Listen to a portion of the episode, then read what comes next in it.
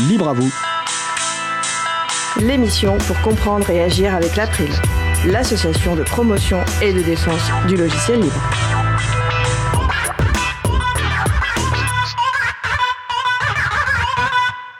Bonjour à toutes, bonjour à tous. Pourquoi la ville de Nancy considère que le logiciel libre est un vrai vecteur de transformation du service public en général et des collectivités locales en particulier? Le livre, consacré à Aaron Swartz, militant des libertés numériques, est intitulé Ce qu'il reste de nos rêves. Quels sont les problèmes de la tentation de la réécriture? Eh bien, nous allons parler de tout cela dans l'émission du jour. Vous êtes sur la radio Cause Commune 93.1 en Ile-de-France et partout dans le monde sur le site causecommune.fm. Soyez les bienvenus pour cette nouvelle édition de Libre à vous, l'émission pour comprendre et agir avec l'April, l'association de promotion et de défense du logiciel libre. Je suis Frédéric Couchet, le délégué général de l'April. Le site web de l'association, c'est april.org.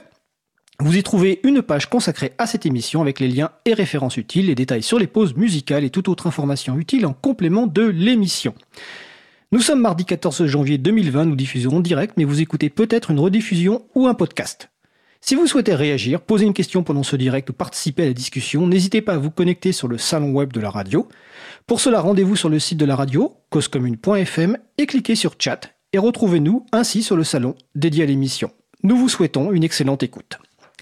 Voici maintenant le programme de l'émission. Donc nous commencerons par une note de lecture du livre Ce qu'il reste de nos rêves de Flore Vasseur, consacré à Aaron Swartz, militant des libertés numériques décédé à l'âge de 26 ans le 11 janvier 2013.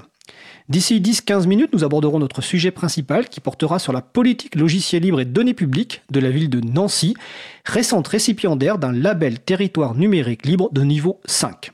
En fin d'émission, nous aurons la chronique Jouons collectif de Vincent Calam sur le thème de la tentation de la réécriture. À la réalisation de l'émission aujourd'hui, mon collègue Étienne Gonu. Bonjour Étienne. Salut Fred. Tout de suite, place au premier sujet. Salut à tous. Alors, à l'occasion de la commémoration de sa mort le 11 janvier 2013, j'ai eu très envie de vous parler d'Aaron Schwartz et donc du livre Ce qui reste de nos rêves, écrit par Flore Vasseur aux éditions de l'Équateur. C'est un livre qui est paru en 2019, donc c'est quand même assez récent. Mais comme je pourrais pas voir l'auteur avec moi, j'ai demandé à un connaisseur de venir. Salut Manu. Salut Mag. Donc Manu, tu es responsable de la revue de presse de l'April. Et je suis informaticien par ailleurs. Voilà, et de l'agenda du libre. Oui, que j'ai codé euh, dans sa version actuelle. J'en profite, je te fais de la pub. Ça peut pas faire de mal. Donc Aaron Schultz, il est né en 1986. Il est mort en 2013, à 27 ans. C'est une vie très courte, mais très très riche. Il vient d'une famille dont le père était informaticien. Il a des frères tout aussi intelligents que lui. Il est brillant. C'est un élève surdoué. On va le voir par la suite. Il a fait énormément de choses. Il a commencé à quel âge? Alors, à 12 ans, il crée The Info Network. Alors The Info Network, c'est une encyclopédie, c'est une sorte de prémisse de Wikipédia. Oui, un peu en avance, mais déjà un début. Alors ça n'a pas pris à l'époque, hein, effectivement, puis il était un peu jeune, hein, ça doit pas aider. Il devait peut-être pas aussi avoir les connaissances. Hein. À 12 ans, on n'a pas le réseau que, que pouvaient avoir les fondateurs de Wikipédia. Mais déjà, il est là pour le partage des connaissances, la libre circulation des informations. À 13 ans, il reçoit un prix alors, je vous dirai pas le nom du prix parce que c'est en anglais, mais en gros, la récompense de ce prix, c'est une visite au MIT. Donc un endroit où il y a plein d'informaticiens. On pourrait même dire qu'il y a un nid et il va y rencontrer des gens importants pour, pour sa vie plus tard. Euh, Laurence Lessig. Notamment un grand défenseur euh, du droit d'auteur, du domaine public euh, plus précisément, et qui est un des créateurs des Creative Commons. Quelqu'un d'important. À 14 ans, il participe au format RSS c'est quoi le RSS Alors c'est quelque chose d'assez technique qui permet de s'abonner au site web euh, pour avoir leur actualité. Euh, c'est très très utile, mais ça reste assez technique. Donc quelque chose qui a vraiment beaucoup aidé à partager de l'information sur Internet à son époque. Ça a fait vraiment euh, fureur. Et c'est toujours d'actualité. C'est toujours d'actualité, même si ça a évolué quoi d'une certaine manière. Et donc il y a d'autres choses. À 15 ans, il s'intéresse aux droits d'auteur et aux licences des Creative Commons. Donc justement créé par Laurence Lessig, un ami à lui. Un mentor un mentor. en tout cas, au début de, c'était son mentor, et après, manifestement, les choses se sont inversées. Ça, vous le découvrirez euh, dans les interviews euh, du livre de Flore Vassar. Donc les Creative Commons, c'est quelque chose qu'on peut utiliser quand on diffuse des contenus sur Internet notamment, et ça touche à peu près tous les contenus euh, qu'on peut imaginer. C'est très très à la mode, notamment sur Wikipédia aujourd'hui. À 16 ans, il rentre à l'université de Stanford. Donc c'est plutôt jeune, mais c'est bien. À 17 ans, il devient, ou il commence à devenir très très actif dans Wikipédia. Euh, Forcément, vu que son encyclopédie n'a pas marché, autant être actif là où ça marche. Wikipédia, ça marche. À 19 ans, il rejoint les fondateurs de Reddit. C'est Donc quoi c'est une Reddit? sorte de site où on partage des liens et où on discute. C'est un nid à trolls, hein. il y a des... c'est un forum gigantesque. troll. Ah, Il y a plein de trolls sur Reddit. Des euh, c'est débats. assez incroyable. Des, Des débats. débats. Il y a plein de débats sur euh, Reddit. Donc c'est un milieu qui est euh, très bougeant, euh, ça, ça remue de- dans tous les sens. Je ne me couche pas tant que quelqu'un a tort sur Internet, c'est ça? Exactement. Ok. Ceci dit, il n'y est pas resté non plus. euh, Bah non, parce que Reddit ça a été racheté par Condé Nast et manifestement la politique a changé, ce qui fait qu'il bah, il s'est barré. Mais déjà, c'est pas mal. Il a participé quand même à quelque chose d'assez important encore euh, sur Internet. Alors à 21 ans, il fait partie des membres du W3C et du RDF. Alors le W3C, c'est l'organisme qui gère un peu le web, euh, donc une grosse partie d'Internet tel qu'on le connaît aujourd'hui. C'est quelque chose de gigantesque, d'important. Et RDF, c'est un des formats qui est utilisé, qui est spécifié par le W3C, qui est en lien avec le RSS, hein, justement. Donc euh, quelque chose d'assez important, qui est toujours utilisé aujourd'hui. Ce sont des métadonnées, hein, euh, globalement, et des formats de fichiers. Tu vois, heureusement que tu es là. Alors, c'est aussi à cet âge-là qu'il élabore le langage de balisage léger Markdown. Alors ça, je sais. Ça, je sais parce, que, je l'utilise. Bref, quand je vais sur mon site internet, j'utilise du Markdown pour dire attention, ce texte sera en gras, en italique, il faut aller à la ligne, c'est un titre et ainsi de suite. Mais c'est quelque chose qui est extraordinaire le Markdown et il a trompé là-dedans. Et donc, il a, il a- c'est un des créateurs, hein, euh, et ce mécanisme-là, c'est un des mécanismes qui est beaucoup utilisé dans les wikis, dans les outils comme Wikipédia, même si c'est pas toujours la même syntaxe, et il y a eu beaucoup, beaucoup de difficultés à mettre en place des syntaxes communes, et aujourd'hui, Markdown, c'est l'une des syntaxes les plus utilisées quand on veut écrire à la mode wiki. La classe. Donc euh, vraiment quelque chose de très important et, et assez incroyable parce qu'il y a beaucoup, beaucoup de ces syntaxes qui se sont battues les unes avec les autres. Alors, il continue, hein, 22 ans, il participe à Tor2Web. C'est un proxy HTTP pour des services cachés de Tor. Alors déjà, il va falloir que tu m'expliques. Proxy, HTTP et Tor. Alors, on va pas forcément aller dans les détails, mais Tor, c'est un outil pour être anonyme sur Internet. Tir en oignon, c'est-à-dire on passe par plusieurs couches, et grâce à toutes ces couches, au moins trois, c'est ce qui est recommandé, on est supposé être à peu près anonyme, si on fait pas d'erreur par ailleurs. Et donc, les proxys, ce sont des intermédiaires par lesquels on passe. Donc, développer des proxys pour aller sur le web, c'est utile. Je sais pas si la brique en question est encore utilisée aujourd'hui, mais c'est quelque chose d'important qu'il a dû euh, mettre en place pour bah, faciliter la vie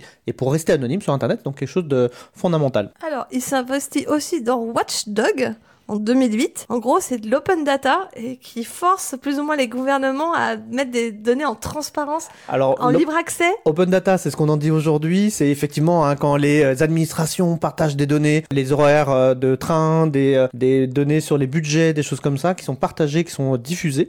C'est très utile pour nous les citoyens, notamment pour les entreprises et pour les autres administrations aussi. Et donc, bah oui, il a trompé là-dedans euh, encore. Incroyable. Mais pas que ça, hein. il a aussi fait l'Open Library. Ah, ah, Ah. ça, ça devrait te plaire, puisque tu es, tu es libraire. Je suis libraire. Effectivement, l'Open Library, c'est ben, énormément de livres en libre accès. C'est-à-dire que tout ce qu'il a pu mettre sous la main, il l'a envoyé et on peut y accéder euh, gratuitement, librement. Récemment, des livres en domaine public. Et il y en a déjà pas mal. Hein. Et il y en a beaucoup. Et c'est un effort qui est louable parce que bah, il faut les diffuser, il faut les reprendre. Et il me semble qu'il a fait ça notamment pour essayer d'amener le pion à Google, qui eux aussi avaient des projets dans ce sens-là, mais c'était pas forcément des projets ouverts. Déjà, en 2008, il se méfiait de Google. Donc euh, effectivement, il a senti qu'il y avait des acteurs qui étaient trop importants, il fallait pas leur laisser tout faire. Alors, bien sûr, nous, on le connaît pour euh, autre chose. Enfin, on le connaît. En tout cas, il a laissé bah, la- sa dernière affaire, on va dire, sa dernière, son dernier combat. L'affaire JS Store. Alors en soi, c'était pas la plus connue, mais c'est effectivement de la diffusion de journaux scientifiques. C'est des diffusions qu'il allait récupérer sur le site de MIT. et qu'il a diffusé ensuite sur Internet, mais de manière non... Enfin, en tout cas, on ne lui avait pas donné la permission de le faire. Et donc, c'était considéré un accès illégal et une diffusion illégale. Il n'y avait rien qui empêchait de le faire. Le MIT était quand même euh, reconnu pour garder ce genre de données ouvertes. Oui, en interne, mais le fait qu'il les a diffusés, ça a été à l'encontre de la politique officielle du MIT. Même si le MIT ne s'en est pas plaint officiellement, il y a quelqu'un qui lui est tombé dessus, un procureur des États-Unis, qui l'a mis en accusation pour avoir diffusé et hacké euh, des informations qu'il n'aurait pas dû euh, mettre en, partage sur Internet. C'est un procureur des États-Unis, Carmen Ortiz, qui va porter plainte ou va se gérer une affaire, sachant que le JS Store n'a pas porté plainte et va menacer Aaron de 35 ans de- d'emprisonnement et je crois de 1 million de dollars, enfin quelque chose mais totalement loufoque comme, euh, comme somme. C'était de la démesure et effectivement, certains considèrent que c'était devenu une forme d'acharnement judiciaire. Elle voulait faire un exemple vraisemblablement euh, d'Aaron Schwartz qui était déjà très connu à, cette époque et donc euh, le mettre euh, en face de ses responsabilités, on va dire, l'accuser et lui faire plier les chines, ça aurait été un, un succès, on peut imaginer, pour cette procureure. Il faut savoir qu'Aaron Schwartz avait des problèmes de santé, que ce soit des santé alimentaires, mais aussi un peu psychiques, et que bah, il s'est pendu. Il s'est pendu dans le costume qu'il avait acheté pour aller au tribunal, et donc il n'y a pas eu de jugement. Euh, Il a mis court à cette affaire, mais effectivement, c'est sa vie qu'il a mis en jeu. Donc c'est un peu dommage. Euh, on ne sait pas dans quelle mesure c'était l'affaire euh, qui l'a poussé à cela. Mais en tout cas, aujourd'hui, il est considéré un petit peu... Comme un martyr Allez, un martyr du libre. En tout cas, une figure incontournable du mouvement du logiciel libre, des droits d'auteur et bah, de tout ce qui est euh, licence euh, et open source.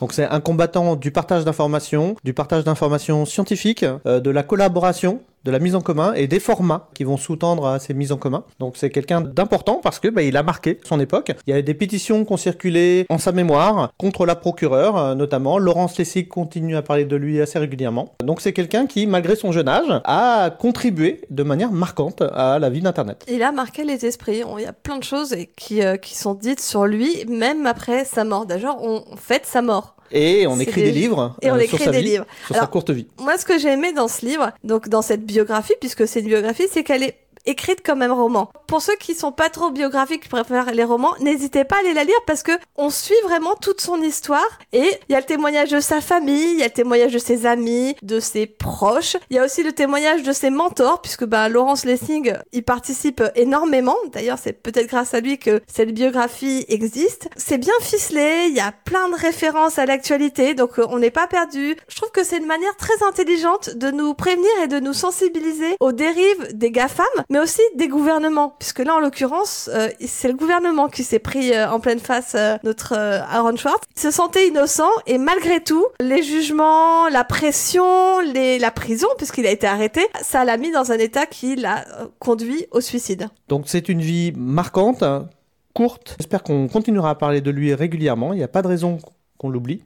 En tant que martyr des libertés, c'est toujours important de, parler de lui. Je pense que tant que Laurence Lessing sera vivant, on parlera de lui. Parce que c- il a vraiment été marqué par ce gamin qui finalement a réfléchissait et euh, lui donnait des pistes de, de réflexion auxquelles il s'attendait pas forcément. Avant de conclure, je voudrais un petit peu parler de Flore Vasseur. Parce que Flore Vasseur, c'est une Française Donc l'autrice de la biographie. de la biographie. Elle est partie s'installer en 1999 à New York. Elle travaille dans une entreprise de luxe. Elle a monté sa propre euh, société de, euh, de marketing. Et puis là, paf, attentat du 11 septembre 2001. Donc, elle doit pas être très loin des tours. On sent que ça la marque. Et elle va totalement changer de vie.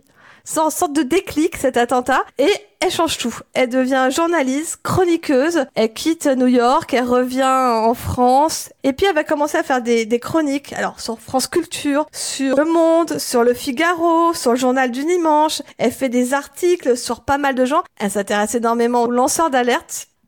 Connue quand elle a fait un documentaire, c'était en 2016, sur euh, la rencontre entre Laurence Lessing, Snowden et Brigitta Jones-Dottir. Qui, qui ça? Brigitta Jones-Dottir. C'est pas facile. Je suis pas sûre de le prononcer correctement en plus. Brigitta, c'est euh, une femme islandaise qui a fondé le Parti Pirate. Donc ça date en 2010, elle fonde le Parti Pirate. Elle était très proche de Julian Assange, de Wikileaks. Bon, elle s'en est un peu éloignée après. Elle prône euh, les droits d'auteur, le partage de la connaissance, la liberté sur Internet. Bref, c'est une femme bien.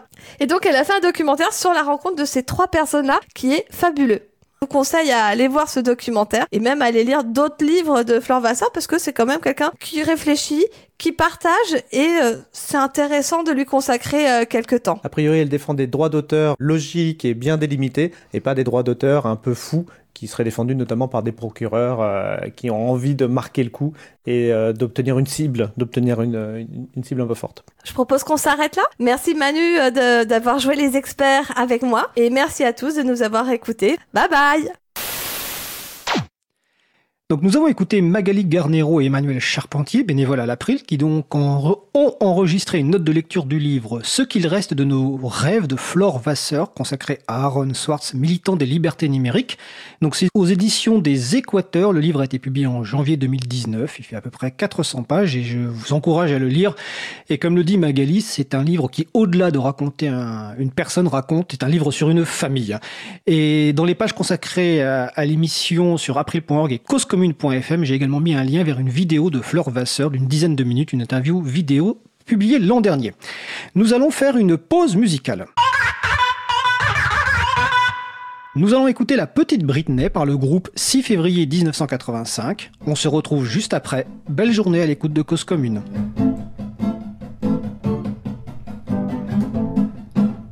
Cause Commune 93.1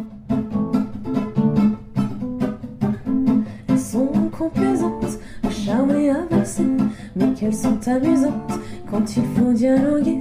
À dix ans, elle se lève, se barbouille de rouge à lèvres, sans lâcher le mascara qui fait hurler papa. Mais elle veut être femme, être femme, être femme. Alors évidemment, évidemment, évidemment, la pub la condamne à jouer comme les grands.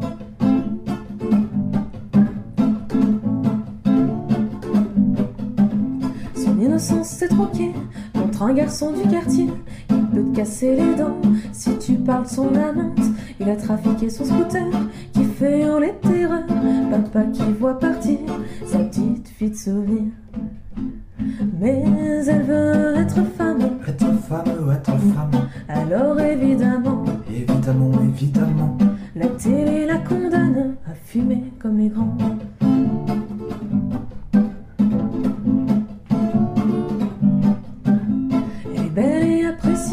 Avec sa poitrine gonflée, claque les talons sur les allées, remballée contre opacité. Elle porte pas l'intérêt aux autres, vu que c'était pas dans l'horoscope. L'amour a maintenant un prix, c'est Sergio Tacchini. Mais elle veut être femme, être femme, être femme. Alors évidemment, évidemment, évidemment, les marques la condamnent à claquer son argent.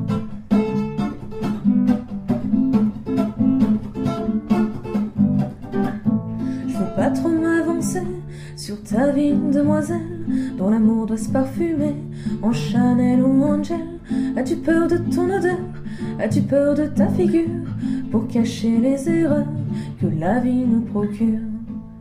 Même en restant une femme, une femme, une femme, n'oublie pas évidemment, n'oublie pas évidemment.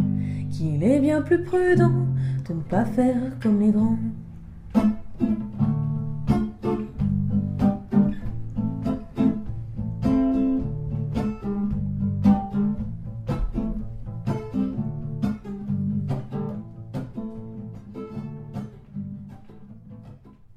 Nous venons d'écouter La Petite Britney par le groupe 6 février 1985, une musique disponible sous licence art libre. Vous retrouvez les références sur le site de l'April, april.org et sur le site de la radio, causecommune.fm.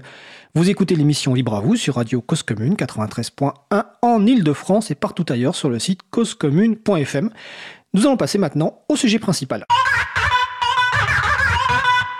Nous allons poursuivre par notre sujet principal qui va porter sur la politique de la ville de Nancy concernant le logiciel libre et les données publiques avec Olivier Simon, directeur de Nancy Ville Numérique. Et je vais passer la parole à mon collègue donc Étienne Gonu qui va animer cette discussion.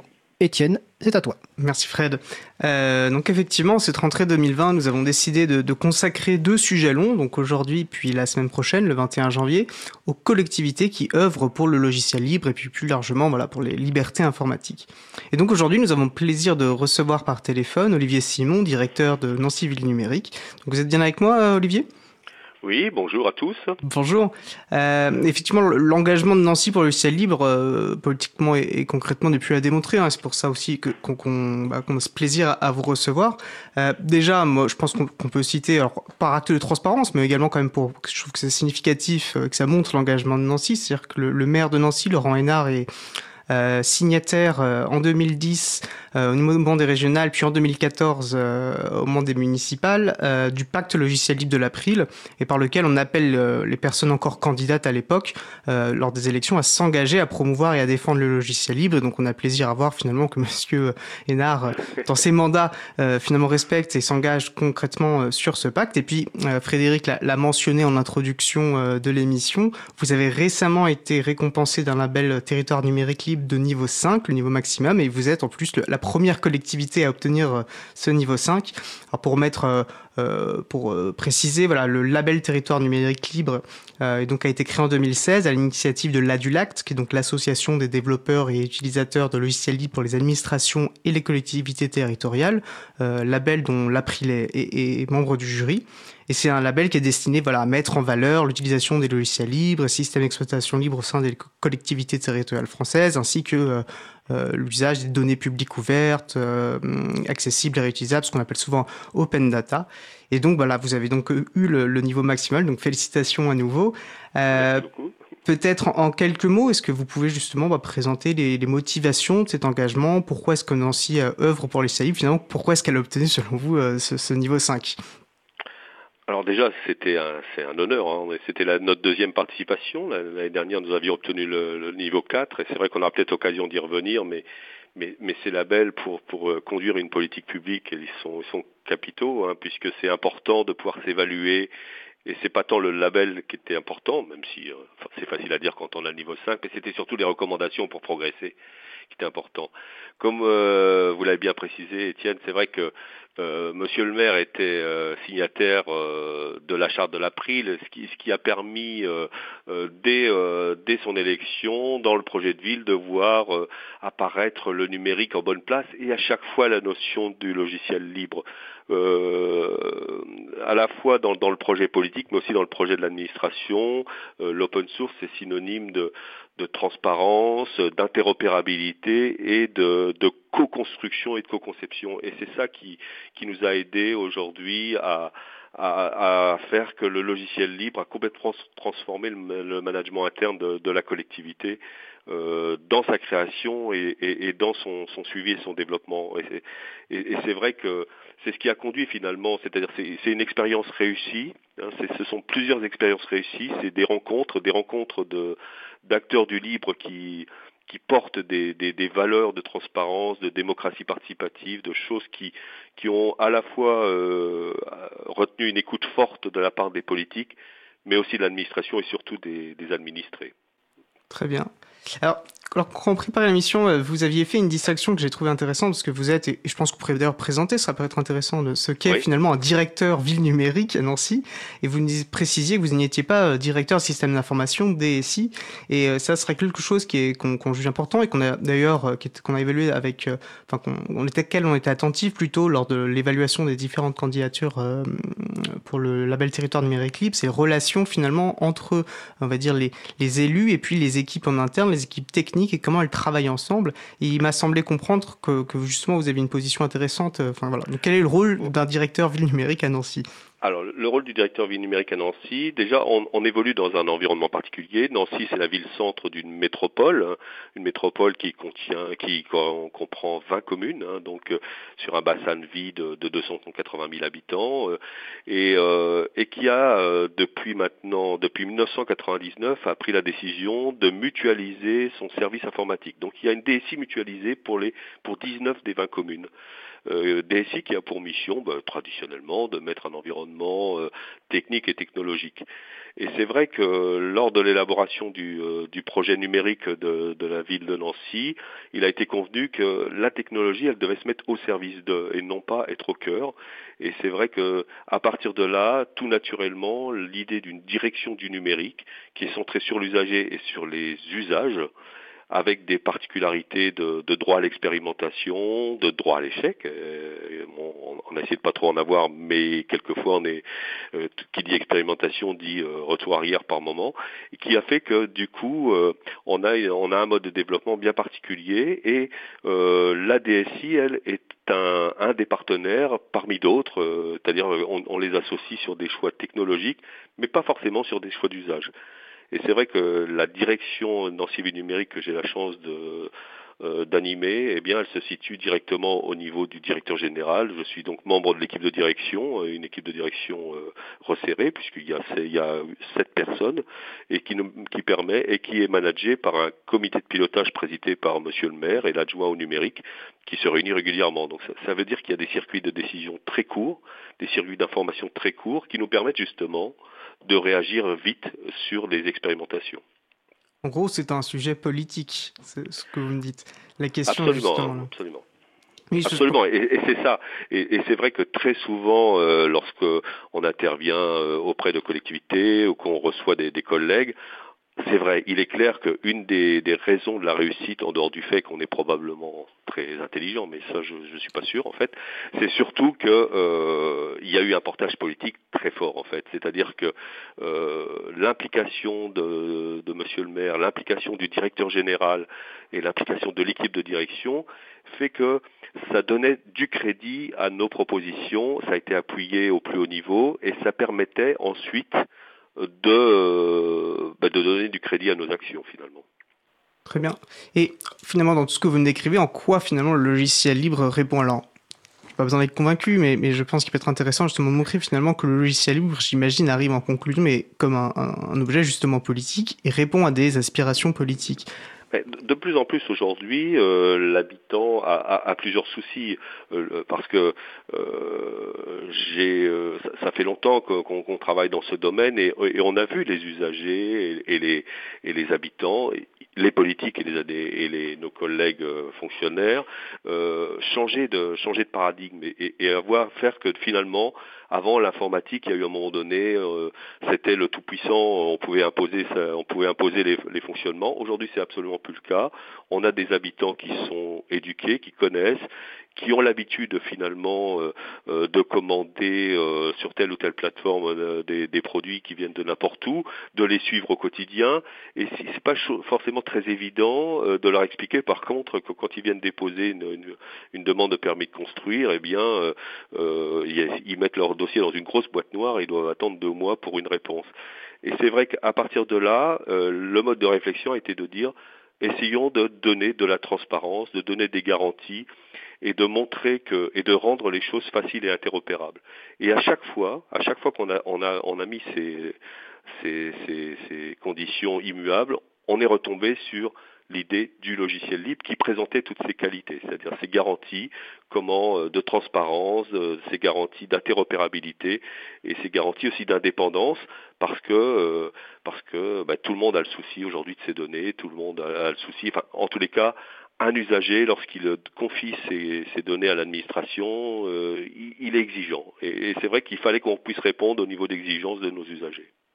Oui, c'est intéressant et, ça m'évoque, et j'ai trouvé que c'était très intéressant quand on préparait l'émission, justement, vous, vous évoquiez un, un argument qui est de dire, en fait, ce n'est pas seulement plus que du GAFAM et, et c'est pas seulement, on n'est pas seulement dans une réflexion d'alternative au GAFAM, c'est vrai qu'on entend souvent ces arguments qui ont, qui ont certes une valeur, mais euh, l'intérêt du logiciel va effectivement bien au-delà, il permet de développer des usages euh, spécifiques, c'est ce que j'entends en tout cas de ce que vous Tout développez.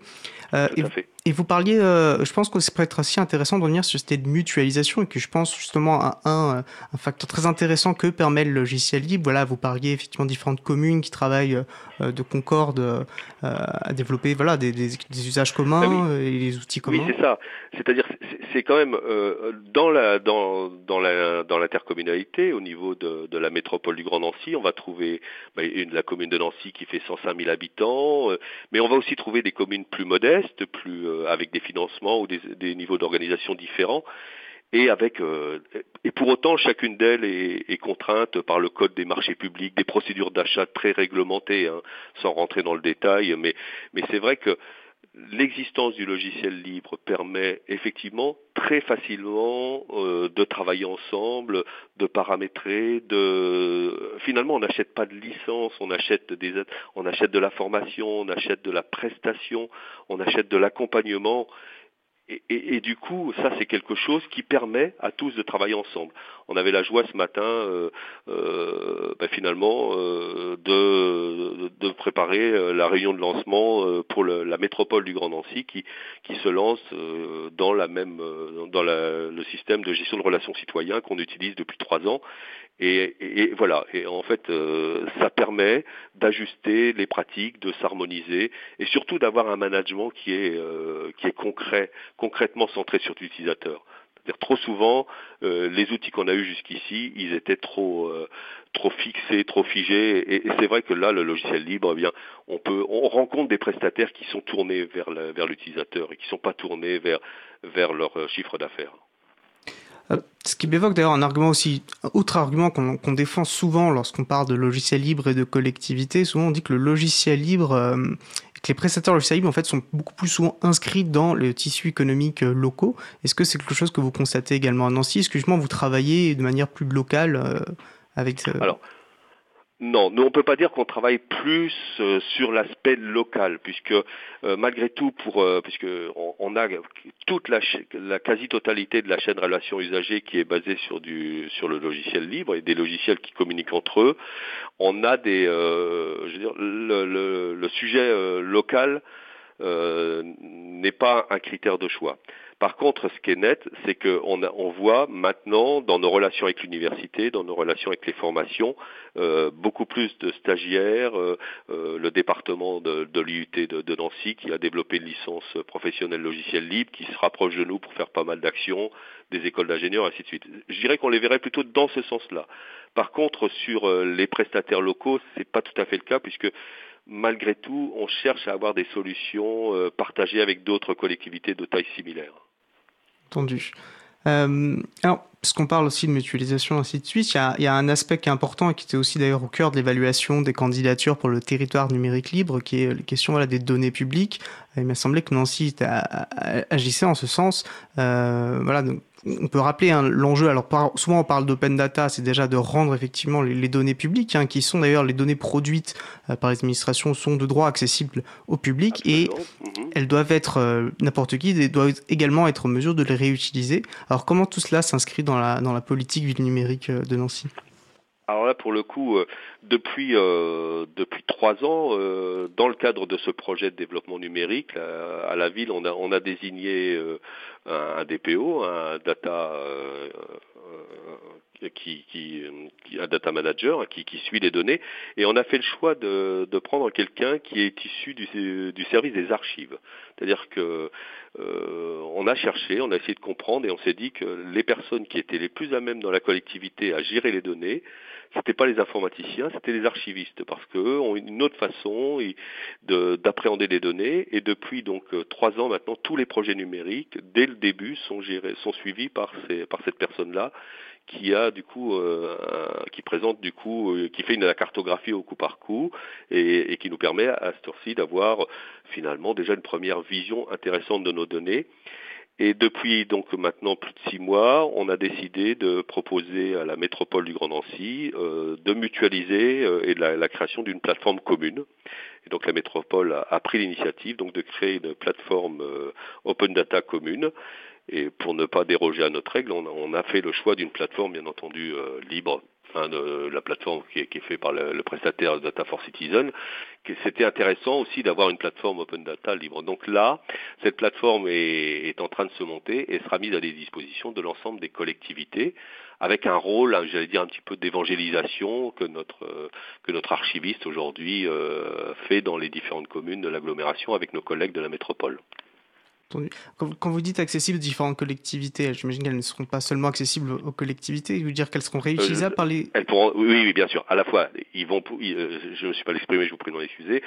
Ils auront la possibilité de déposer leurs données, c'est-à-dire là, on a, on a rédigé un certain nombre de guides sur les données essentielles, sur comment, comment travailler auprès des services pour que ce soit les services qui soient, qui soient moteurs dans, le, dans leur dépôt de, des données.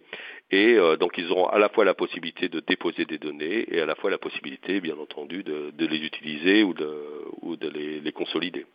Oui, on sait que c'est important justement aussi que, que, euh, les données soient mises de manière à dire propre, euh, facilement accessible, facilement, enfin, dans un format qui soit facilement réutilisable, euh, facilement recherchable, euh, notamment. Et je pense que c'est intéressant du coup ce que vous disiez sur les archivistes, car euh, on imagine bien que quand il s'agit de rechercher sur des jeux de données, des données qui peuvent être très importantes en nombre, très hétérogènes, euh, d'avoir euh, une plateforme qui permet de se retrouver facilement et donc une formation pour les, les personnes qui vont déposer ces données de, manière à le faire de manière cohérente et, et rationnelle est effectivement euh, un facteur important.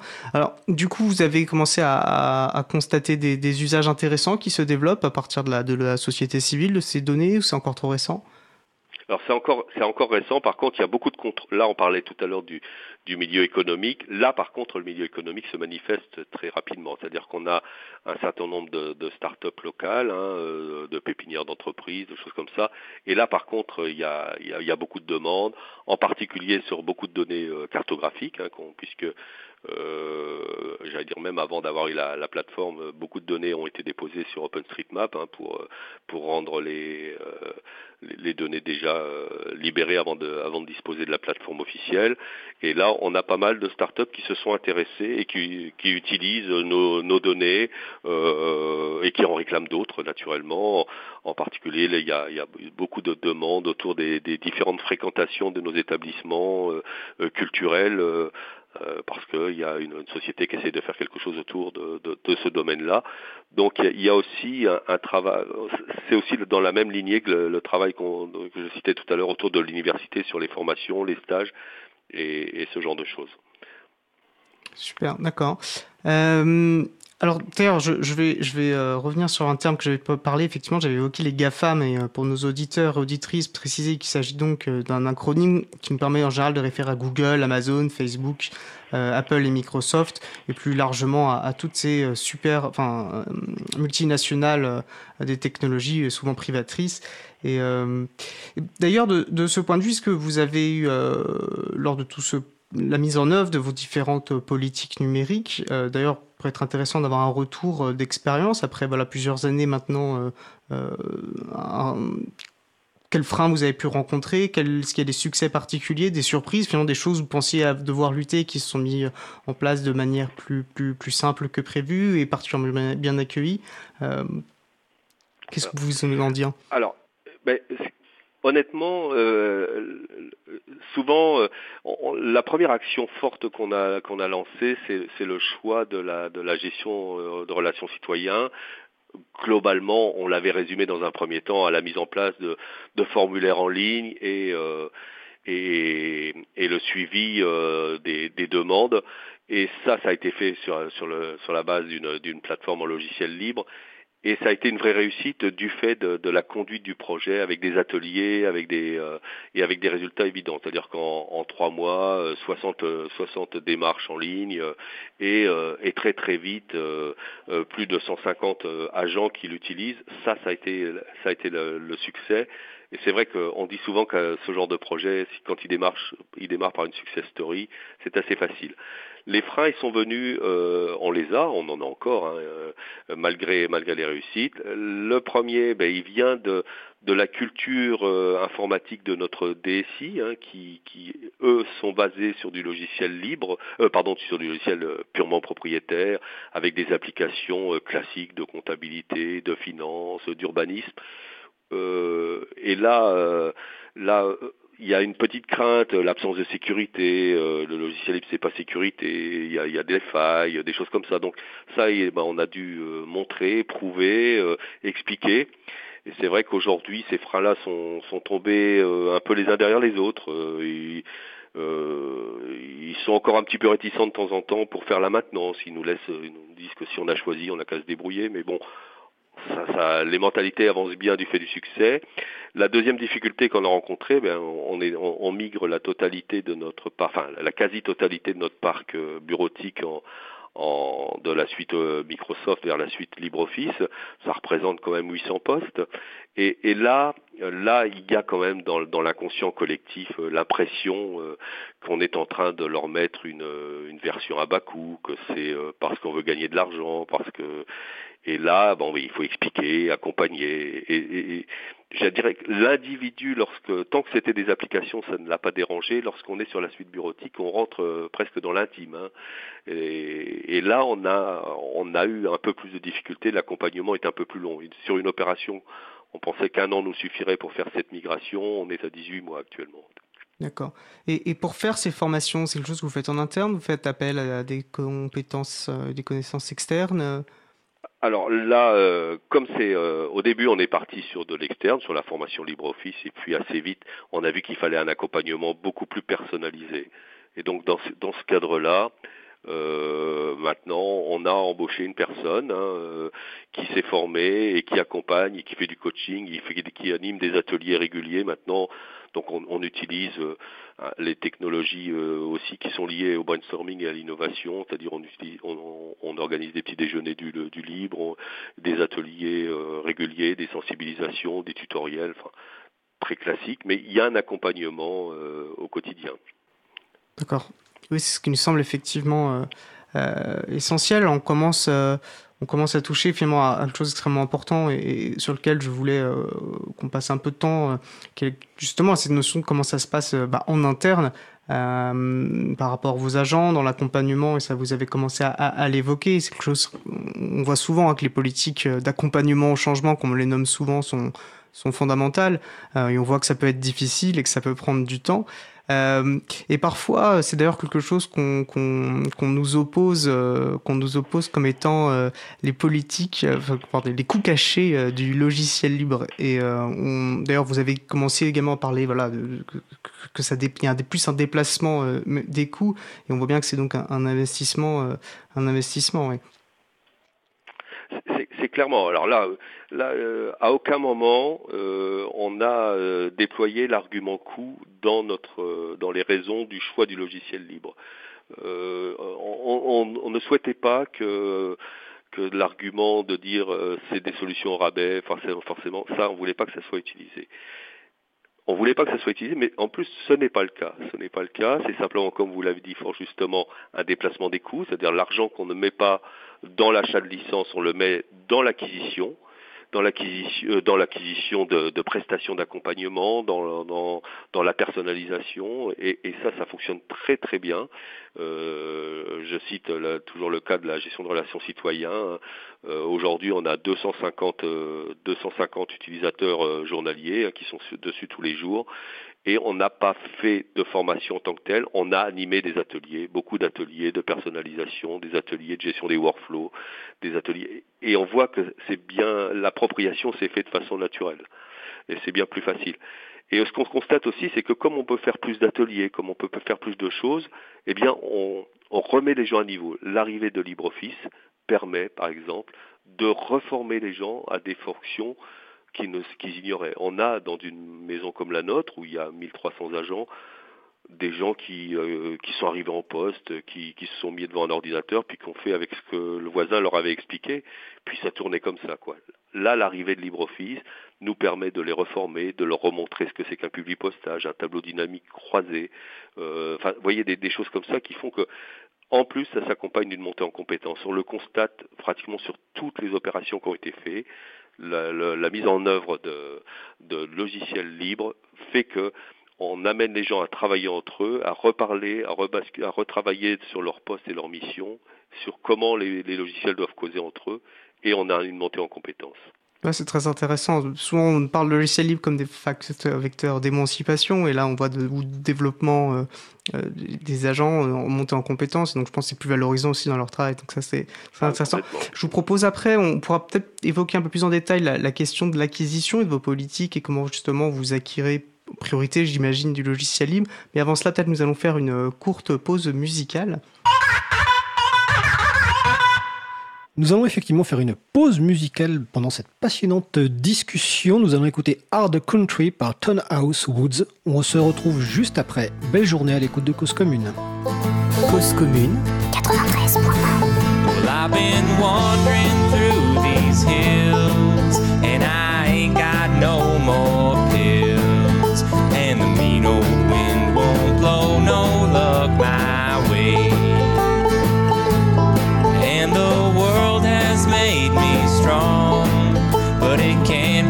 made me long. For I got a mind to make these bastards pay.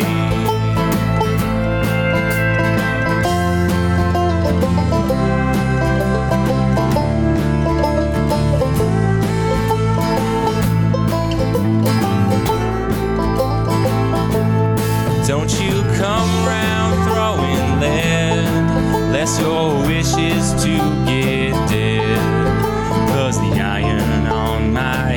don't tell no lies. Oh, and God can't save you here. He moved back east last year. Yeah, the dust will swallow up your mournful cries. This here is hard country. If you don't take these words to heart, you'll find your share of teachers. Give you some lessons round these parts.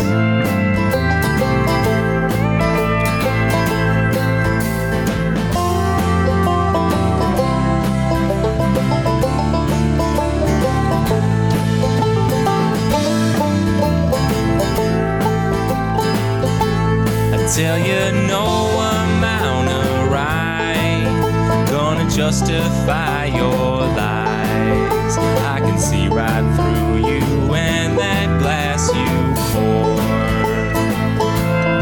We can settle this like men, bring these troubles to an end, and I can learn you to keep your eyes off what ain't yours.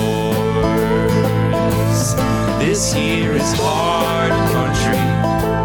If you don't take these words to heart, you'll find teachers. Give you some lessons round these parts. You say the town you're in can't hold you. Come on out to Canastota. Yeah, the long arms of the law don't reach us here.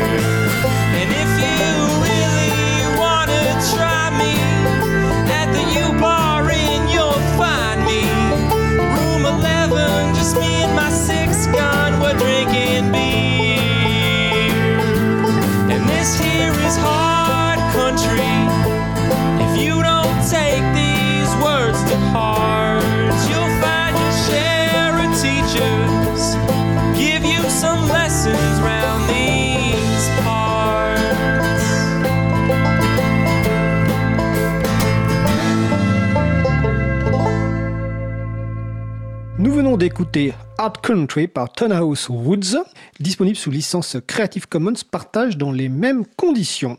Vous écoutez l'émission Libre à vous sur Radio Cause Commune 93.1 en Ile-de-France et partout ailleurs sur le site causecommune.fm. Mon collègue Étienne Gonu échange en ce moment avec Olivier Simon, directeur de Nancy Ville Numérique, sur la stratégie logicielle libre et données publiques de la ville de Nancy. Je leur repasse la parole. Merci Fred. Euh, oui, euh, Olivier, donc je, je, je pensais qu'il serait intéressant euh, d'évoquer avec vous la, la politique finalement d'acquisition. Comment est-ce que vous acquérez du logiciel et comment vous faites en sorte bah, d'acquérir plutôt du logiciel libre? Est-ce que vous avez finalement une procédure spécifique ou euh, c'est dans le cahier des charges oui, voilà. Alors, bon, oui, pour les gens qui ne connaissent pas, euh, dans l'achat public, on a une obligation de mise en concurrence, donc réaliser des marchés publics, ça veut dire écriture d'un cahier des charges, publication d'un appel d'offres, et puis ensuite euh, euh, choix des prestataires sur des critères qui, sont déterminés par avance. Il est certain que lancer un appel d'offres en disant euh, je souhaite un logiciel libre est un critère qui ne convient pas. On ne peut pas se permettre de faire ça. Et donc euh, comment on procède? On procède finalement différemment aujourd'hui. Euh, la première phase, euh, bon, euh, c'est toujours une co-construction des besoins, donc avec euh, des groupes utilisateurs, des usagers lorsque c'est possible et lorsque le domaine le permet.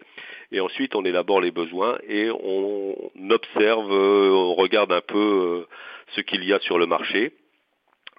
Et ensuite, une fois qu'on a euh, et une fois qu'on s'aperçoit, on trouve un logiciel libre qui convient, et bien on lance des appels d'offres, non pas pour choisir le logiciel, puisque finalement on vient de le choisir, mais plutôt pour chercher un prestataire qui va nous installer ce logiciel. C'est une procédure tout à fait légale, hein, mais qui nous permet d'être conforme à la législation. Ça, c'est le premier point. Et le deuxième point, par contre, dans ce cahier des charges, ce que l'on souhaite, c'est toujours, euh, on, a, on fait l'acquisition de prestations à la fois d'installation et d'accompagnement, mais aussi des prestations de maintenance. C'est-à-dire que tous les logiciels euh, que l'on a acquis font l'objet de contrats de maintenance pour assurer, ben, j'allais dire, euh, l'équilibre économique de notre, euh, de notre prestataire et puis de, de notre partenaire, plutôt d'ailleurs, je devrais dire. Et c'est intéressant, effectivement. Alors, il y a, y a eu un arrêt, alors, on- je peux- s'il y a des juristes qui nous écoutent, et sans rentrer dans les grands détails, il y a un arrêt important du Conseil d'État qui, justement, précise ce que vous avez dit. C'est-à-dire que dit très clairement qu'il est possible pour une collectivité de prendre un logiciel libre, enfin, de prendre un logiciel libre, et puisque c'est un logiciel libre qui est librement accessible à toutes, dont les spécifications sont connues, euh, bah, de faire euh, finalement un appel à prestation sur ce logiciel Absolument. libre. Et en fait, Voilà. finalement, on n'acquiert plus euh, un objet, mais on va plutôt aller chercher de l'intelligence, chercher un savoir-faire. C'est Et ça, on fait un marché de prestation de services et non plus un marché d'acquisition de logiciels. Ce qui permet donc ensuite, lorsqu'on veut mutualiser pour les, par exemple pour le, euh, que ce soit nos collègues du Grand Nancy ou d'une autre commune, qui, euh, eh bien, euh, ils peuvent du coup imposer quelque, enfin dire on prend le même logiciel simplement, ils n'ont pas obligation de prendre le même prestataire puisque s'ils trouvent un autre intégrateur, le problème n'est pas même. Mais du coup on peut se causer facilement et ça c'est c'est vraiment la solution qui nous permet maintenant d'avoir quelque chose de très de très fiable. Mais je réinsiste bien sur la notion, on fait bien le choix d'avoir des logiciels avec des contrats de maintenance. C'est-à-dire qu'il faut qu'on continue à travailler ensemble, il faut qu'on continue à, à, à avoir une, une prestation et un travail de partenariat euh, avec des rémunérations qui sont à la hauteur de, de nos demandes. Quoi.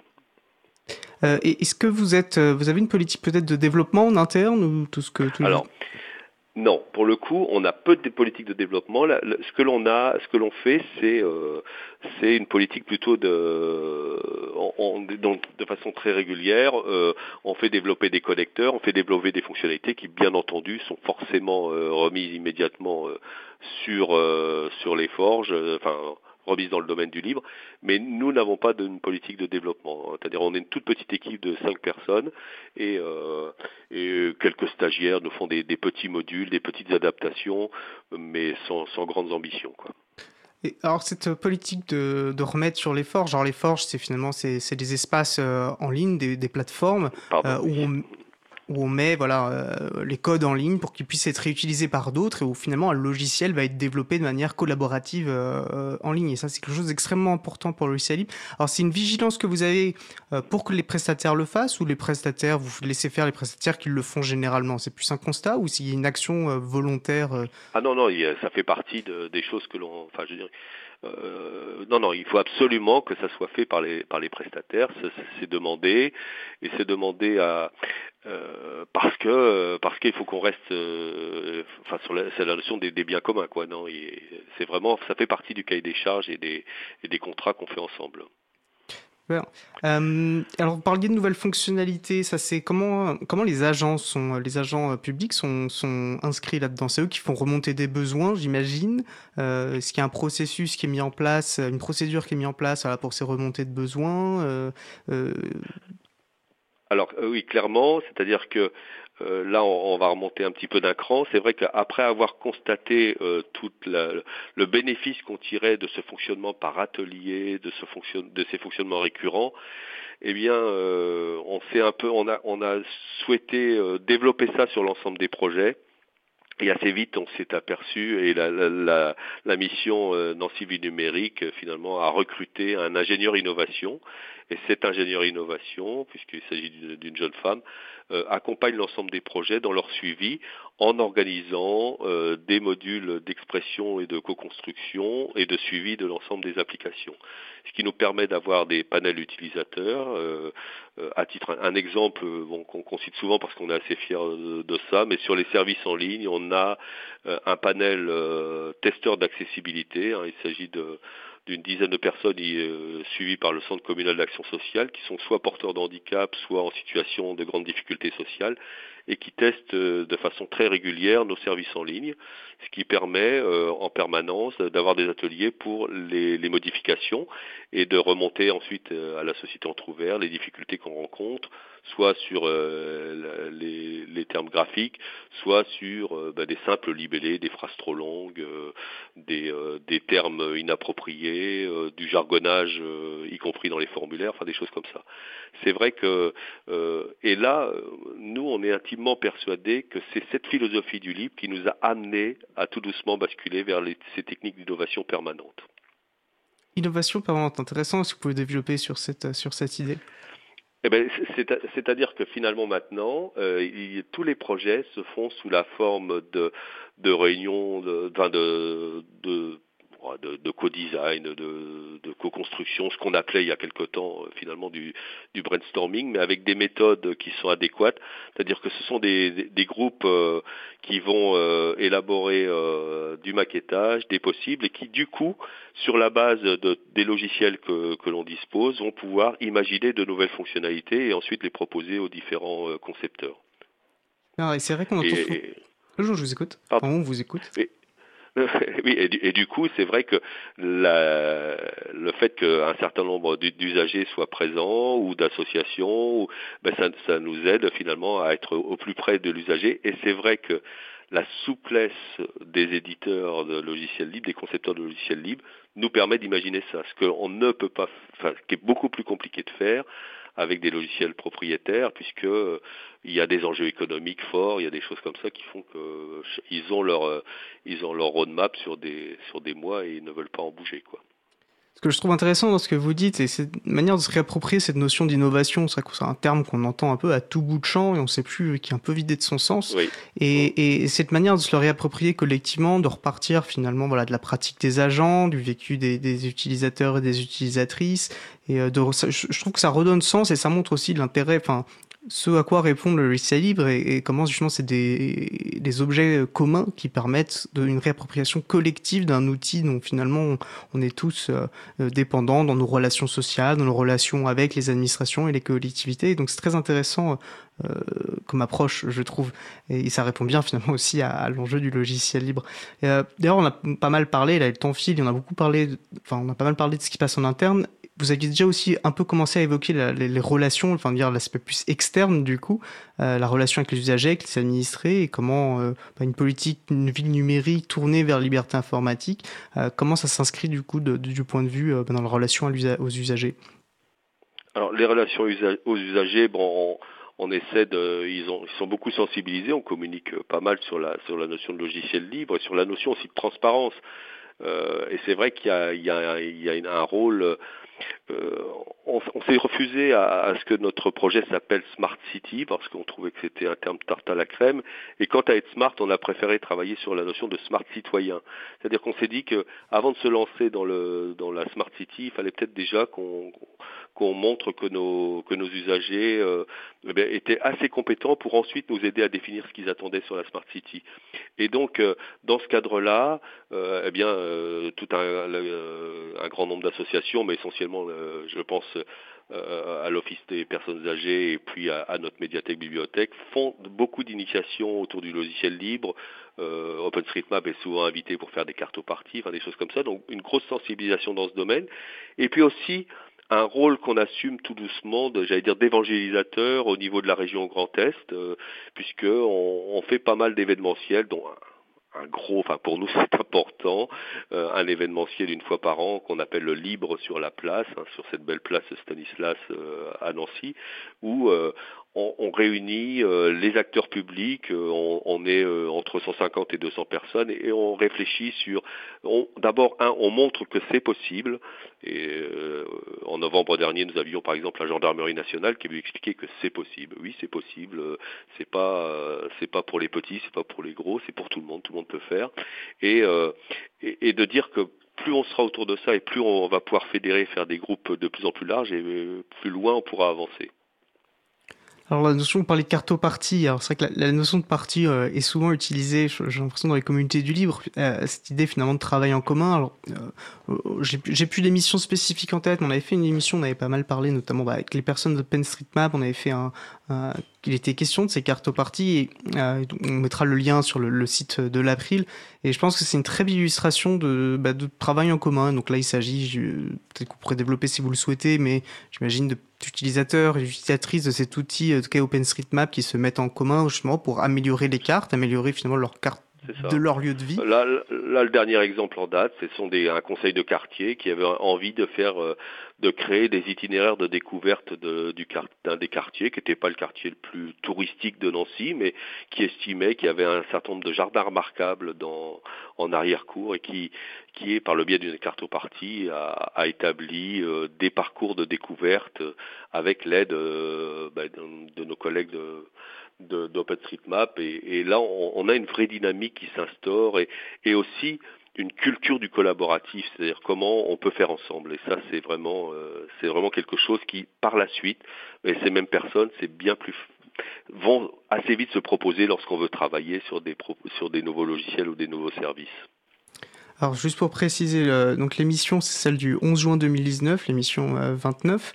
Euh, donc l'émission, nous avions reçu des personnes d'OpenStreetMap. Vous parlez de cette culture euh, du collaboratif. Est-ce que vous avez senti un, je sais pas, un, un développement, un- une prise en, main de ces sujets par bah, la, la population de Nancy, une appétence qui se développe, des initiatives nouvelles depuis que vous menez voilà, ces, ces- politiques tournées vers euh, le logiciel libre Alors on les a. on- bon, alors après il y a- les- usages traditionnels. euh, on va trouver les usages traditionnels des réseaux sociaux, mais il y a plusieurs domaines qui, finalement sont on, on fait des choses intéressantes. Euh, il y a tout un travail autour de, des, des amis des musées, des associations des musées, bon sous l'animation de l'équipe des musées, mais il y a eu tout un travail au niveau de ce ce qui a été appelé un wikiton, c'est-à-dire euh, une mise à jour de Wikipédia et de Wikimedia euh, sur tout la description de toutes les œuvres du, du- enfin, d'une grande partie des œuvres des, des différents musées. Ça, ça a été une culture et du coup, ce sont des groupes qui continuent maintenant à travailler, c'est-à-dire qui continuent, ils ont été formés avec les équipes du musée et ils viennent enrichir maintenant cette, cette grande encyclopédie collaborative. Et puis, on va trouver aussi les conseils de quartier, donc sept conseils de quartier qui, euh, ben, finalement, se sont auto-saisis de la plateforme de participation digitale, qui bien entendu est une plateforme logicielle libre, pour s'en faire des, euh, dispositifs euh, propres à eux. Et aujourd'hui, ils sont capables d'organiser des concertations, ils sont capables d'organiser des, des justement des débats collaboratifs en prévision de leurs assemblées générales.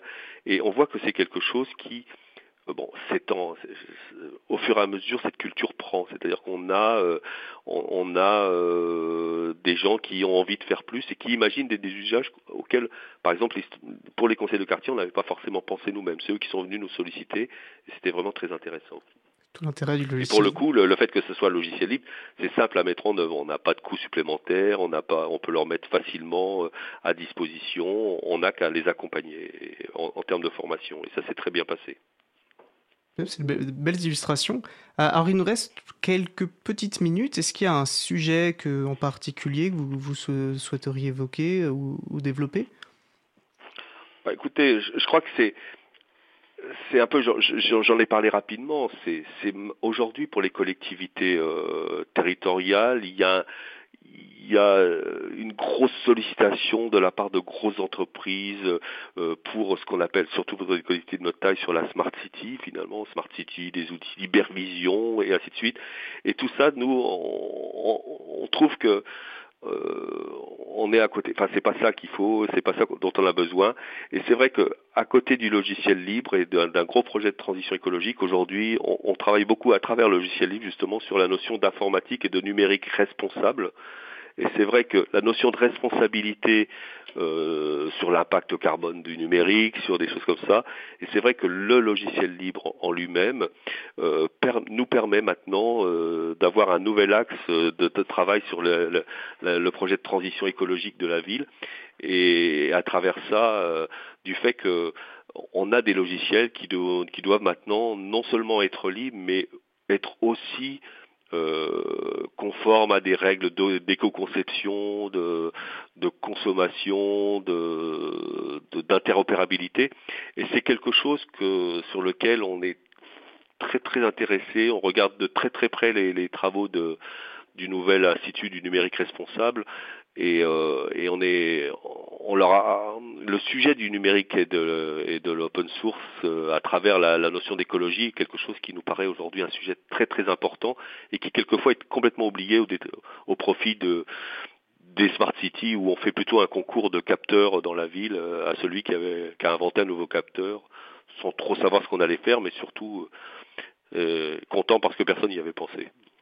Oui, alors c'est vrai que souvent quand on entend parler de Smart City, alors euh, vous parliez d'un terme tarte, je pense qu'on peut, j'ai une petite quête d'accord sur, euh, c'est vrai que c'est un côté très marketing, euh, et vous parliez de capteurs, effectivement, et on voit une inquiétude grandissante parmi les, les défenseurs, les personnes qui défendent les, les libertés informatiques, hein, les Smart City qui apparaissent comme étant surtout euh, qui s'inscrivent plutôt généralement dans des politiques sécuritaires de contrôle euh, et donc finalement on crée des villes assez aliénantes et complètement euh, aplaties, déshumanisées et, et de réintroduire avec ce que vous évoquez fort juste titre un, un numérique responsable mais qui est qui, qui appartient aux citoyens et aux citoyennes, qui appartient aux populations euh, me paraît euh, non seulement intéressant mais, mais, mais assez fondamental.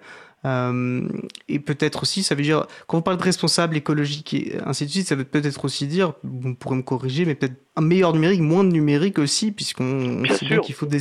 Bien sûr. Pour- pourquoi mettre euh, C'est c'est pour ça que la notion souvent d'hypervision, on a le même phénomène qu'on a eu à un moment donné sur les services informatiques. Maintenant, une hypervision, mais euh, pourquoi avoir une hypervision déjà ce terme est, bizarroïde, mais en plus, pourquoi faire quoi? C'est-à-dire, euh, euh, et c'est en cela où quand on explique qu'on on a des smart citoyens, des gens à qui, on, qui se sont appropriés des produits, maintenant on va pouvoir leur demander ce qu'ils veulent et comment ils veulent qu'on les utilise, et à ce moment-là, on va leur faire des choses qu'ils pourront contrôler et qui font bien ce, que, ce, que le- ce qui est attendu. Et on est bien dans la définition de l'open source. Euh, alors du coup, ça c'est ce projet, euh, c'est quelque chose que vous faites vraiment plutôt, c'est centré sur Nancy, c'est quelque chose que vous essayez de faire à plus grande échelle, peut-être avec d'autres euh, collectivités. bon, euh, c'est quelque chose qu'on essaie de, de faire à, à plusieurs collectivités, hein, parce que là, pour le coup, euh, il, est nécessaire que on, arrive là sur des sur des projets, sur des produits euh, qui, doivent être dans, qui doivent rentrer dans le bien commun. Et pour ce faire, on, travaille ou on commence à travailler avec d'autres collectivités euh, qui ont à peu près la, même vision. Et en l'occurrence, on va en reparler là très prochainement puisque et il y a une, on a une rencontre à, à Nevers la semaine prochaine. euh, Et, c'est vrai que par exemple une ville comme Nevers a, a- a des initiatives et a des idées qui sont très proches des nôtres et, et on se dit il faut qu'on travaille ensemble aujourd'hui. Euh, sans, sans citer de, enfin il y a des gros des gros groupes aujourd'hui qui qui démarchent tous les maires de toutes les, les- grandes métropoles pour leur proposer des solutions clés en main euh, avec le contrôle de l'éclairage, euh, pourquoi pas de la reconnaissance faciale ou choses comme ça il faut que nous, on puisse travailler différemment, mais tout en ayant, euh, euh, j'allais dire, suffisamment de force pour pouvoir répondre à, aux attentes des élus qui, qui veulent bien qu'on réfléchisse, mais qui veulent aussi qu'on ait des résultats. C'est sûr qu'il y a un marché, euh, un marché qui se développe là-dessus avec des problématiques en termes de respect des données personnelles, d'intrusion dans l'intimité des sûr. personnes, et donc d'où la nécessité aussi que les pouvoirs publics s'investissent sur ces questions et un, un vrai rapport politique sur les usages que ça permet, sur l'intérêt euh, de ces usages, pas seulement euh, finalement euh, en termes euh, de praticité, sécuritaire, etc., mais, mais, mais, mais ce que ça signifie politiquement et comment on, voilà, on, on se les accapare et comment on, on intègre, j'imagine, euh, bah, les populations dans ces décisions et dans la définition Absolument. des usages pertinents. Alors vous parliez de Nevers, on peut citer d'ailleurs Nevers comme étant également labellisé euh, Ah oui, territoire numérique oui, oui, libre. euh, territoire numérique libre, euh, niveau 4, euh, avec des, des, des acteurs très forts. Et je vous avais interrompu, pardon, sur les Non, sur la capacité des populations à, à, à se ressaisir de, de ce sujet. Enfin, cela dit, vous aviez déjà pas mal euh, évoqué cette question, mais Oui, voilà, oui, oui, c'est ça. Et, et c'est vrai que, et puis, dans la notion d'informatique responsable, de numérique responsable, il y a aussi la notion d'inclusion numérique, c'est-à-dire que toutes, euh, tous ces outils-là et, doivent aussi euh, toujours donner le pendant euh, numérique responsable. Et, je l'ai pas dit, mais tout ce développement de services numériques et de, et, de mise en place ne s'est jamais fait euh, ici au détriment de, de l'usage traditionnel, j'allais dire guichet, et c'est vrai que euh, c'était une contrainte forte de, du maire de Nancy, mais aucun service ne se fait exclusivement en ligne. On peut faire pratiquement tous les services, toutes les démarches, vous pouvez les faire en ligne, mais il n'y en a aucun qui se fait exclusivement en ligne. Et c'est vrai que euh, derrière, euh, pour nous, euh, le média universel, euh, ben, c'est le téléphone. C'est-à-dire que c'est le téléphone, et donc du coup, euh, il y a tout un travail qui a été fait pour que lorsqu'il y a des choses qui doivent se faire en ligne, elles se font via le téléphone avec des, des intermédiaires, des médiateurs, des choses comme ça. Voilà. Très intéressant. Euh, alors peut-être, puisque vous parliez euh, sur la notion d'accessibilité, on sait que c'est une question qui est difficile. Est-ce que vous avez peut-être un, mot rapide à- sur la question? Alors oui, il y a, la prise en compte permanente de l'accessibilité bon, dans le respect des, des, des règles classiques. Il y a ces fameux testeurs d'accessibilité hein, dont, dont je vous ai parlé. Là, là c'est l'humain, hein, c'est-à-dire qu'on a beau avoir des sites qui respectent euh, le RGA euh, niveau 2, niveau 3, niveau or, niveau bronze, puisque les choses évoluent au fil du temps. Référentiel général C'est-à-dire que ce sont des normes, euh, le référentiel général d'accessibilité, qui, qui est un référentiel qui donne les règles techniques et technologiques pour qu'un site internet et tous les, les sites publics soient accessibles aux personnes en situation de handicap. Euh, avec euh, des, des couleurs, des, des conditions d'agrandissement, de, choses comme ça. Mais c'est vrai que euh, nous, on a donc ces fameux testeurs d'accessibilité hein, qui se réunissent une fois par an ou deux fois par an et qui passent en revue tous les services en ligne, les nouveaux services et qui nous disent euh, des choses. J'ai toujours en tête euh, cette personne, euh, on était très fiers de notre euh, de notre page euh, formulaire et qui nous a dit mais moi j'arrive pas bien à lire et, et euh, l'introduction il y a trop de, il y a trop de phrases il y a trop de mots dans l'introduction euh, de votre formulaire. Je n'arrive pas à le lire je ne comprends rien. Et, et voilà. Et ça une fois qu'on a eu ce genre de personnes ça ça, ça, ça nous amène à réfléchir autrement. Et puis, il y a un certain nombre de services en, en- sur l'accessibilité qui sont mis en place, euh, typiquement euh, pour les personnes euh, sourdes et malentendantes, avec un service en ligne, cette fois-ci, qui est carrément une prestation, hein, où euh, les gens, lorsqu'ils appellent euh, la mairie euh, et qui se déclarent en situation de, défaillance auditive, passent par des médiateurs, euh, par l'équivalent d'une visioconférence où là il y a des, gens qui soit sont capables de signer et de, de lire la langue des signes ou le, langage labial ou donc lire sur cla- classiquement et puis transcrire par écrit ou en oral pour que l'autre opérateur. Donc ça, ça permet, et c'est pour ça que je dis que le téléphone est central hein, euh, sur cet aspect-là. Parce que du coup, même une personne. Et on, on- par exemple, on est très très très attentif à, au nouveau dispositif euh, euh, proposé par l'État qui s'appelle Aidant Connect, euh, qui est en cours de, de montage et sur lequel on essaie d'avoir une participation active, qui consiste à autoriser des médiateurs autorisés, hein, cette fois-ci, à euh, remplir des formulaires euh, sensibles à la place d'eux. D'accord, bah, c'est passionnant, mais, je vois qu'on arrive vraiment sur le. On fait ici qu'on arrive sur les dernières secondes. Vraiment, c'était passionnant. Je vous remercie. Je trouve très intéressant qu'on finisse cet échange sur euh, la centralité du téléphone et, et de l'humain euh, dans tout ce dispositif. En tout cas, euh, Olivier, je vous euh, donc directeur de la ville numérique, enfin ville numérique pour Nancy, un, un très grand merci à vous et euh, bah, je vous souhaite une, une très bonne fin de journée. Et merci d'être avec Merci beaucoup. Merci, au revoir. Enfin. Alors, mon collègue donc Étienne Gonu euh, échangeait avec Olivier euh, Simon, directeur de Nancy Ville Numérique, sur la stratégie logicielle libre et données publiques euh, de la ville de Nancy. Et évidemment, le téléphone est aussi central à la, ra- à la radio pour faire notamment de- des interviews. Donc, euh, nous allons passer une pause musicale avant le sujet suivant. Nous allons écouter Just a Smile par Emmanuel Saraco. On se retrouve juste après. Souriez, vous êtes sur Cause Commune. Cause commune 93.1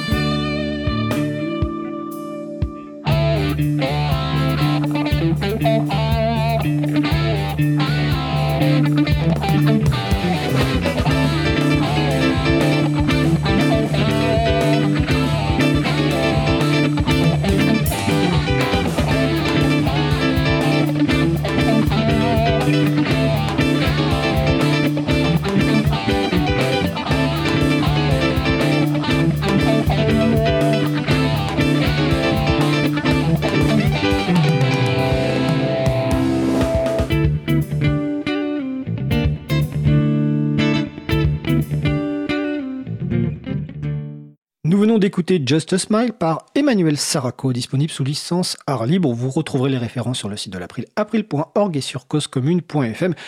Emmanuel Saraco, qui est un libriste qui travaille pour la société Eggs, que nous avons déjà reçu dans l'émission et avec qui nous partageons d'ailleurs des locaux.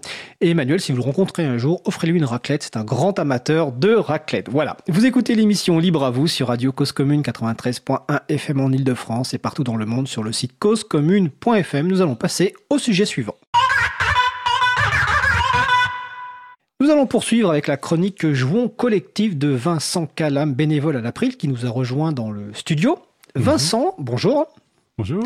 Tu souhaites nous parler aujourd'hui de la tentation de la réécriture.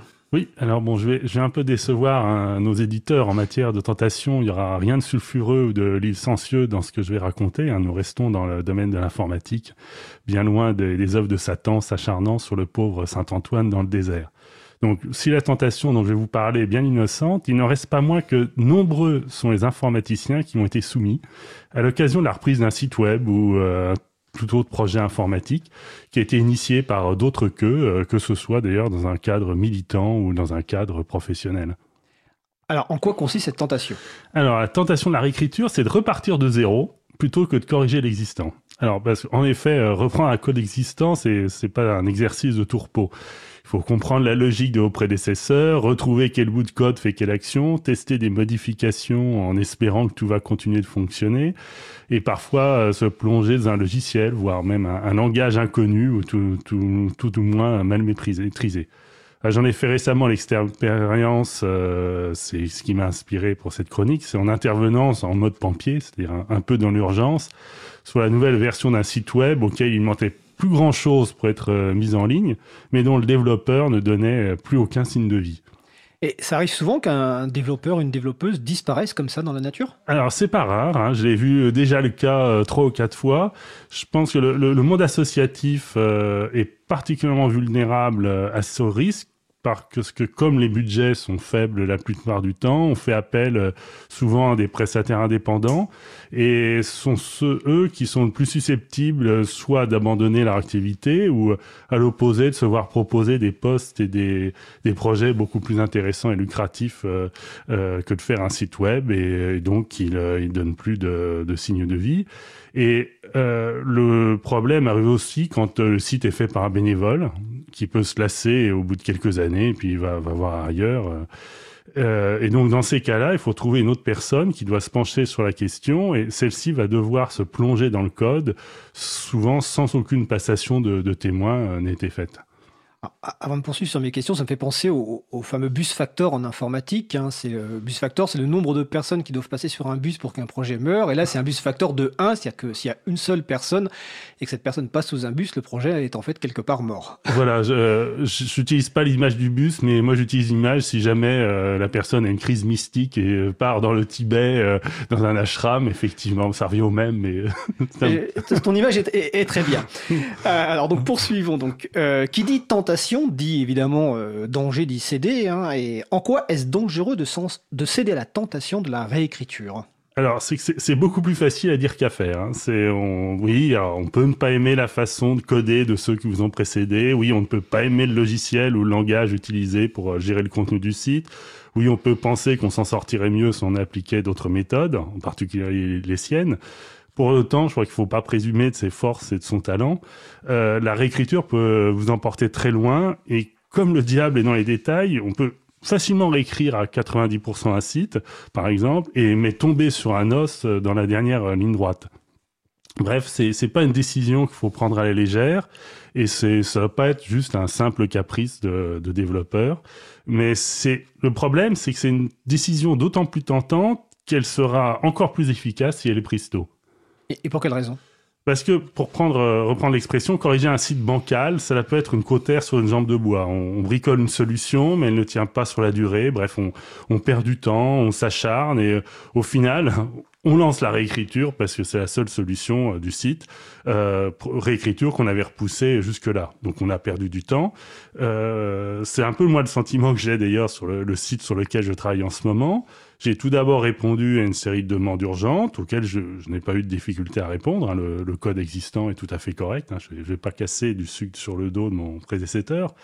Mais juste avant la mise en ligne, j'ai reçu une dernière salve de commentaires de succession de l'équipe euh, en charge de, la structure. La plupart sont assez bénignes, c'est surtout des ajustements de mise en forme, de disposition d'éléments sur la page web. Rien de bien méchant a priori.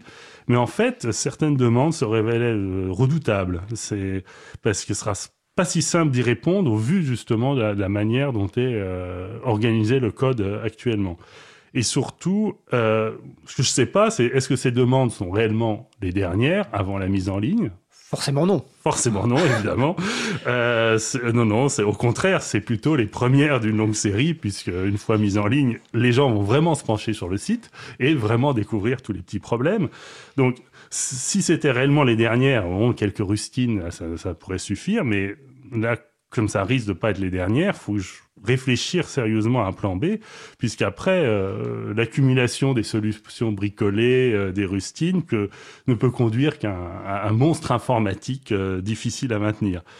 Et là, je pense que si je continue sans- dans cette voie, pour le coup, ce sera la, la personne qui me succédera un jour, hein, si je vais dans un ashram au Tibet, par exemple, mais qui me succédera dans le développement du site, qui, elle, pourra quand elle lira mon code, euh, légitimement dire que j'ai fait n'importe quoi et que j'ai codé avec mes pieds. Voilà. Ce sera. Bref, euh, voilà. Donc euh, la, la grande question, c'est réécrire ou, ne pas réécrire euh, un code. Euh, on on a toujours cette tentation, on ne sait pas à quel moment on doit faire euh, la bascule. Euh, euh, est-ce que c'est, est-ce qu'on se lance dans un projet encore plus euh, délirant que simplement corriger? Euh, Ça, c'est bon. L'expérience peut permettre de, juger un petit peu, mais euh, c'est parfois un coup de dé. Oui, ça peut être un coup de dé, puis ça, peut aussi peut-être dé- dépendre aussi de la découverte d'un nouveau langage ou euh, peut-être de, de l'évolution de langage de programmation qui se dit bah, finalement avec ce nouveau langage ou en tout cas avec ce langage que je viens de découvrir, bah, la réécriture du code est intéressante parce qu'elle va permettre peut-être d'être plus efficace, d'être plus rapide, plus modulaire, je ne sais pas. C'est peut-être une, une des raisons qui peuvent pousser à un moment à réécrire ce code. Oui, parfois il est bon d'attendre, euh, de, de regarder, de faire beaucoup de veille. Hein, c'est toujours euh, de faire de, la veille des autres, euh, des, autres cas et se dire que euh, finalement le bricolage euh, auquel on pensait est peut-être résolu de manière beaucoup plus élégante, euh, de manière euh, beaucoup plus facile, maintenable par une, une nouvelle solution. Donc parfois aussi il est urgent d'attendre. Voilà. Mais le problème, comme tu dis, si, si on attend trop, on se retrouve avec un monstre et que personne ne veut se lancer dans la réécriture et, et après on se rend compte que finalement il y a une personne qui maintient et là c'est toujours la difficulté. Et on va dire que souvent les cordonniers sont les plus mal chaussés parce qu'à l'April on connaît ça sur un de nos logiciels. Euh, donc c'est la, voilà, c'est la, la question, comme tu le dis, c'est réécrire ou ne pas réécrire et de céder à la tentation, comme disait Scar Wilde. de- de- le- euh, il faut y céder des fois ou pas, quoi, en tout cas. Et dans, dans ton expérience, tu as, tu as souvent eu cette question-là, tu t'es souvent posé cette question-là? Ou c'est juste euh, récemment avec ce code-là? Alors, euh, dans, dans, le cas, dans le cas présent, euh, le, problème vient que c'était en plus la nouvelle version du site qui avait le problème. Donc, il y a déjà eu l'investissement pour refaire une nouvelle version. Euh, dans, dans ce cas, euh, donc là, c'est un peu problématique parce qu'on se dit, on a investi de l'argent et tout, euh, c'est c'est difficile de tout jeter. Euh, ce que j'ai plutôt rencontré, c'est quand il y a une tentation de réécriture, on se dit, bah, dans ce cas-là, on fait effectivement la nouvelle version du site. On, reprend tout à zéro. On reprend pas uniquement le code, finalement. Euh, euh, reprenons le contenu, euh, reprenons la structure, reprenons les objectifs du site. Au fond, faut, quand j'étais, fa- j'étais face à ce problème, c'est plutôt la position de dire, bon, bah, reprenons tout à zéro et pas seulement la partie informatique. D'accord. Bah écoute, euh, merci Vincent. Donc c'était la chronique Jouons collectif de Vincent Calab, bénévole à l'April et dans d'autres euh, structures. Mais vous allez avoir l'occasion de découvrir un peu plus euh, Vincent, j'en parlerai tout à l'heure dans les, dans les annonces. Et on se retrouve sans doute le mois prochain. Oui, avec plaisir. On va passer au sujet suivant.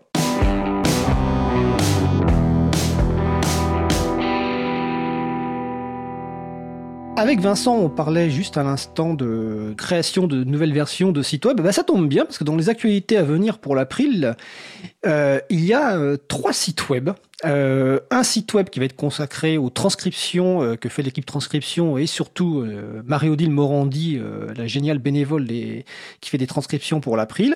Il y aura un futur site web pour l'April qui va justement être fait dans un nouveau outil de gestion de site web et dont on va revoir l'architecture. Mais surtout, il va y avoir un site web dédié à l'émission Libre à vous. Euh, donc si vous écoutez l'émission, si vous écoutez actuellement, c'est que vous l'écoutez, ou si vous la découvrez plus tard dans un podcast, euh, n'hésitez pas à nous indiquer ce que vous souhaiteriez trouver sur ce futur site. Alors sur les références sur april.org et causecommune.fm, dans les pages consacrées à cette émission, bah, vous trouverez un lien pour faire des, commentaires. Nous espérons mettre en ligne ce site au cours du premier trimestre euh, 2020, donc assez rapidement. Euh, dans les nouveautés euh, 2020 pour Libre à vous, il y a euh, la vidéo. Et notamment, nous allons essayer de mettre en place des petites interviews euh, bonus en vidéo de 2-3 minutes euh, des personnes que nous on invite. Et la première personne qui va se prêter à l'exercice, c'est justement Vincent Calam. Donc nous allons enregistrer tout à l'heure la vidéo en lui posant donc voilà deux trois questions et vous mettrons en ligne la vidéo sur le site de Cause Commune et le site de l'April. Alors dans les annonces plus classiques, euh, il y a l'apéro parisien du Libre donc le 15 janvier 2020, c'est au Piano Vache, 8 rue La Place dans le 5e arrondissement à Paris, c'est à 19h. Jeudi 16 janvier, il y a la soirée de contribution au Libre à la FPH où Vincent euh, bah, a ses bureaux et contribue beaucoup au Libre. Donc c'est 38 rue Saint-Sabin, Paris 11e, donc c'est à partir de 19h. Le même soir, il y a la réunion du groupe de travail sensibilisation de l'April qui exceptionnellement aura lieu au local de l'April. Donc 44-46 rue de l'Ouest euh, dans le 14e arrondissement avec l'accueil à partir de 18h30 ou 19h. Je crois en tout cas les, les- informations sont sur april.org. Euh, nos amis marseillais du Cercle Cercle d'entraide des réseaux coopératifs autour des logiciels libres organisent leur assemblée générale samedi 18 janvier 2020 de 16h à 19h au foyer du peuple qui se situe 50 rue Brandis à Marseille. C'est un foyer qui accueille pas mal d'événements. Nous y avons d'ailleurs fait un, April Camp euh, l'an dernier. Nous en ferons un nouveau sans doute euh, l'an prochain. Donc n'hésitez pas à rejoindre nos amis du Cercle ce samedi pour leur assemblée générale. Tous les autres événements, évidemment, vous les trouverez sur l'agenda du libre, donc agendadulibre.org. Alors, l'émission se termine. Je remercie toutes les personnes qui ont participé à l'émission du jour. Olivier Simon, Vincent Calam, Magali Garnero, Emmanuel Charpentier, mon collègue Étienne Gonu qui non seulement a assuré le sujet long, mais la régie en même temps. Grande première, bravo Étienne.